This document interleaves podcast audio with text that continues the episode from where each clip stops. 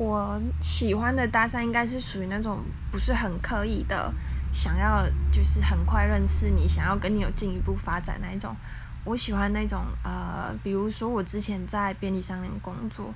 就是会有常客，一开始来就是有很陌生的感觉，可是第二次、第三次，一直到后来你对他慢慢的熟悉，然后他就比如说他就是想要进一步认识你啊，就是聊聊天这样。